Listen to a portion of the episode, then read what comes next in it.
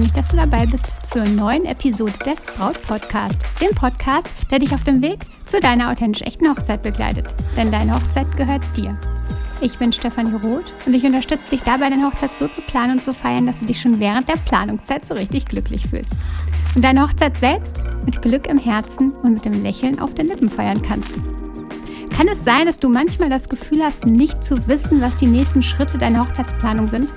Fragst du dich manchmal, was jetzt das ist, worauf du dich fokussieren solltest, was jetzt als nächstes dran ist, worum du dich kümmern solltest, worauf jetzt dein Fokus liegen sollte? Wenn das so ist, dann darf ich dir jetzt eine Unterstützung liefern, die es so noch nie gab. Denn du kannst jetzt deine aktuelle Brautphase bestimmen und damit genau herausfinden, was deine nächsten Steps sind, wo du gerade jetzt stehst und was genau jetzt ist, was dir weiterhilft, hilft, worum du dich kümmern solltest. Ich darf dir verraten, dass du auf stephanieroth.de deine ganz persönliche Anleitung findest, wie es mit deiner Planung weitergeht. Auf der Startseite findest du den Button kostenlos deine Brautphase finden. Oder du klickst oben im Menü auf Beginne jetzt oder du scrollst nach ganz unten. Auch da gibt es die Möglichkeit, deine Brautphase kostenlos zu finden und dann deine Anleitung für deine nächsten Schritte zu erhalten. Also wenn du magst, dann halt jetzt den Braut-Podcast an und klick dich auf stephanieroth.de und verpasst keinesfalls ja das Finden deiner Brautphase und diese hilfreichen Tipps für dich.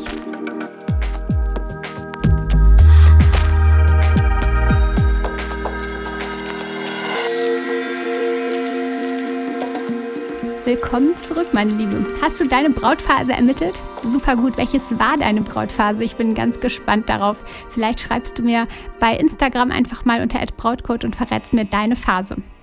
Dann erwarten dich auch in den kommenden Tagen reichlich Inspirationen. Ich habe so viel für dich zusammengetragen und freue mich, dass ich all dir das mit dir teilen kann und du dann ähm, ja das alles per E-Mail erhältst.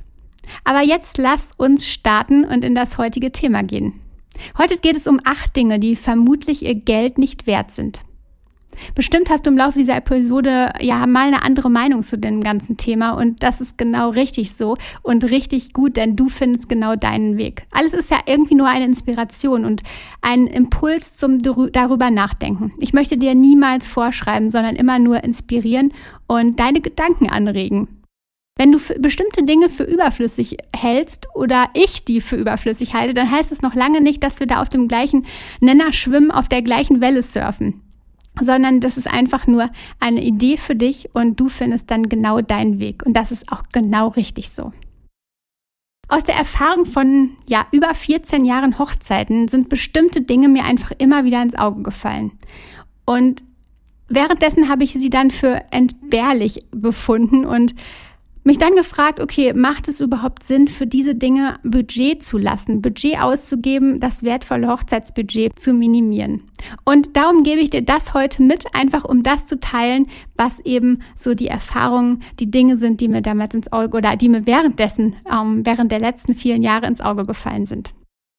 Mein Bruder hatte mir gestern einen Instagram-Post weitergeleitet. Ich dachte zuerst, dass es sich tatsächlich um einen Witz handelt und habe geschaut, ähm, bei welchem Datum, an welchem Datum das Ganze gepostet wurde. Ich dachte, vielleicht war es der 1. April.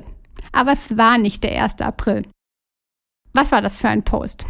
Ein privater Kunstsammler aus Valencia hatte wohl eine richtig teure und wertvolle Kopie eines Gemäldes von Bartolomé Esteban Murillo restaurieren lassen.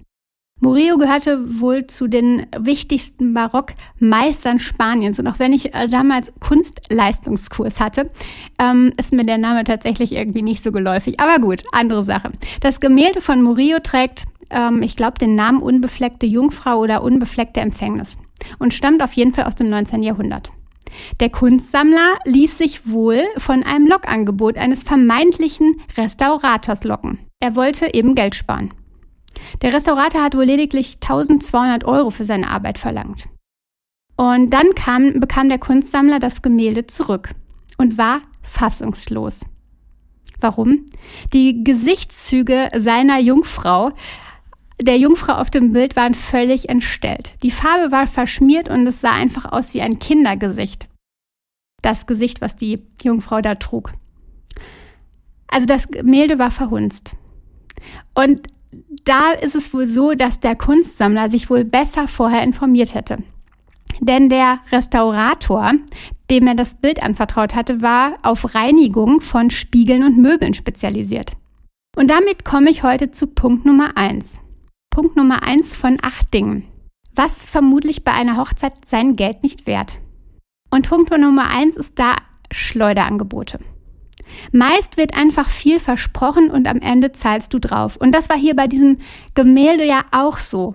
Das Angebot des vermeintlichen Restaurators von 1200 Euro war so verlockend, dass der Kunstsammler zugeschlagen hat.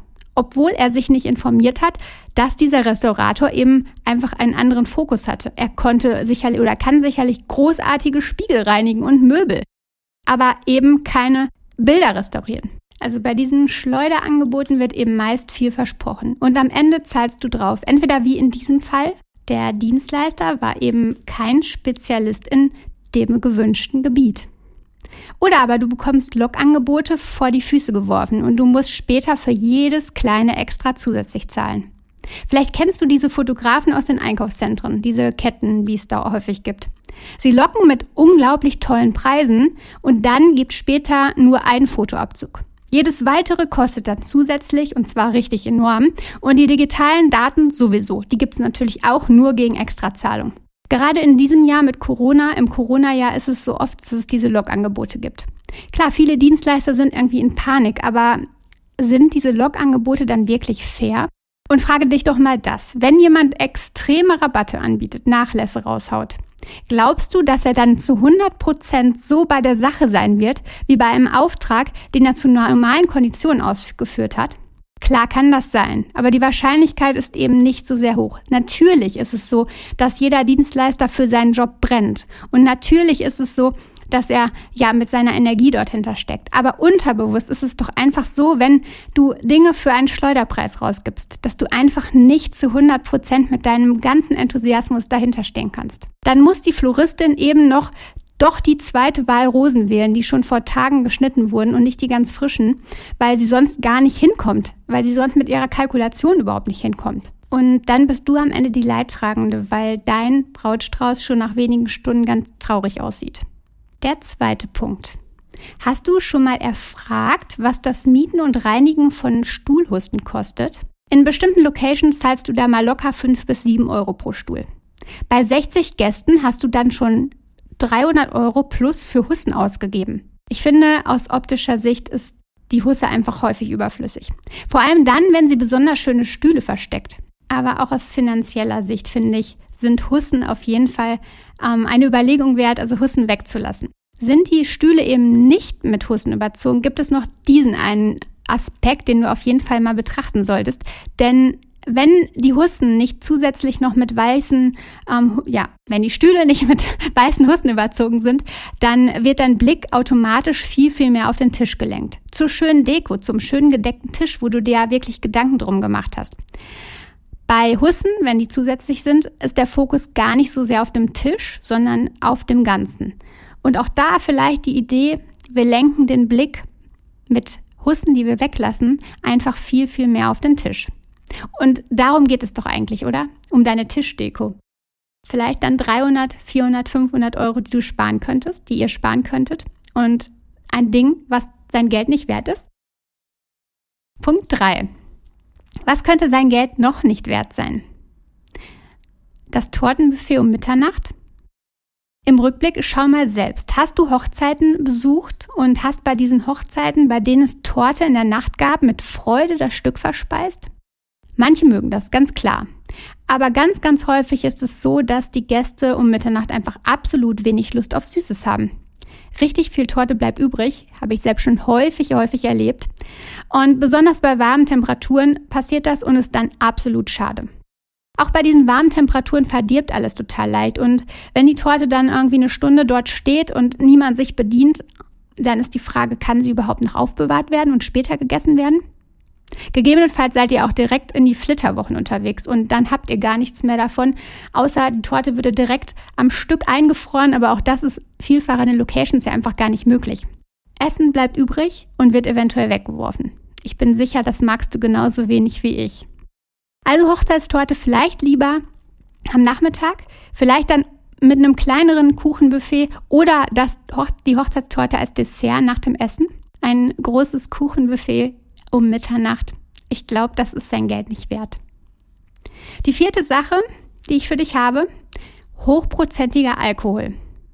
Wollt ihr feiern oder wollt ihr ein Besäufnis? Hochprozentiges ist echt nicht günstig und wenn einmal damit begonnen wurde, dann zieht sich das echt meistens den ganzen Abend. Du willst Spaß mit deinen Liebsten, du willst feiern und keine Schnapsleichen in den Ecken liegen haben. Und du möchtest keine übergebenen Kumpels deines Liebsten auf der Toilette finden. Das Weglassen von Hochprozentigem reduziert einfach diese Gefahr. Und ihr könnt ja viel, viel ausgelassener feiern.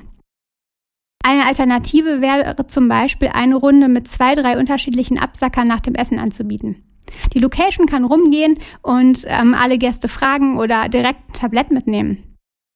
Oder die Alternative einen Barkeeper buchen, der die Gäste über einen Zeitraum von vielleicht zwei Stunden mit Cocktails versorgt. Aber generell vielleicht der Gedanke, was ist sein Geld nicht wert? Hochprozentiger Alkohol. Denn ihr wollt feiern und kein Besäufnis. Mein Punkt 5 für dich. Wir Menschen mögen es, wenn wir uns als Einheit zusammentun. Wenn es erkennbar ist, dass wir irgendwie zusammengehören. Ein Autokorso beispielsweise ist definitiv das, ja, was, was dieses Zusammengehörigkeitsgefühl suggeriert. Und dann noch jeder mit einer Schleife am Auto. Irgendwie gefällt uns dieser Gedanke. Wir gehören eben alle zusammen. Aber sind die Autoschleifen da tatsächlich nötig? Vielleicht ist euer Weg von der Trauung zur Location gar nicht lang und eure Gäste besuchen vielleicht in eurem Hochzeitsjahr noch drei weitere Hochzeiten. Jedes Mal gibt es dann eine neue Autoschleife und es bringt ja sogar Unglück, die abzumachen. Also, dann ist es so, dass die Schleife womöglich noch abfallen könnte. Und außerdem sind sie halt oft aus Kunstfasern und tragen dann tatsächlich extrem zu Verschmutzung am Straßenrand bei, die ja vermeidbar wäre. Ganz, ganz häufig machen sich Brautpaare dazu gar keine Gedanken. Verständlich. Sie haben so viel im Kopf und du als Braut hast so viel im Kopf. Und der Gedanke, okay, die Schleifen könnten abfallen und dann am Straßenrand irgendwie nicht vergammeln, nicht vermodern, weil sie aus Kunstfasern sind, das kommt natürlich dann auch verständlicherweise nicht so direkt in den Kopf. Außerdem 50 bis 100 Euro plus deine Zeit, die Schleifen zu basteln, wirst du dafür definitiv mindestens investieren. Schleifenband kaufen, verschiedenste Arten, dann noch irgendwie zusammenbinden und so weiter. Also 50 bis 100 Euro bist du da auf jeden Fall los. Mag sein, dass es eine überflüssige Ausgabe ist. Denn seien wir doch mal ehrlich, zusammen gehört deine Hochzeitsgesellschaft doch so oder so. Ist die Verbundenheit der Erlebnisse nicht, Erlebnisse nicht viel, viel wertvoller als irgendwelche Schleifen am Auto?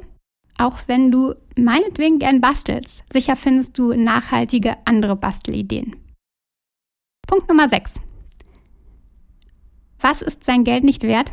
Tauben, Ballons und Co. Ich habe dazu ja mal schon mal eine Extra-Folge gemacht. Mag sein, dass du sie kennst. Darum gehe ich jetzt aber nicht im Detail da auf dieses Thema ein und ähm, warum ich denke, dass eben diese Dinge bei deiner Hochzeit das Geld nicht wert sind, solltest du einfach dir mal in Folge 33 anhören. Also Folge 33 zu diesem Punkt Nummer 6, Taubenballons und Co. Punkt Nummer 7. Der schwere, teure Schleier ist meinetwegen vielleicht auch sein Geld nicht wert.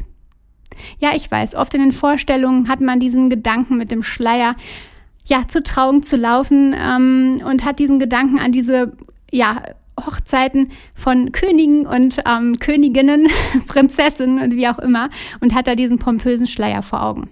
Dass diese Dinger aber so unpraktikabel und sogar nervraubend sind, ähm, das sagt dir niemand.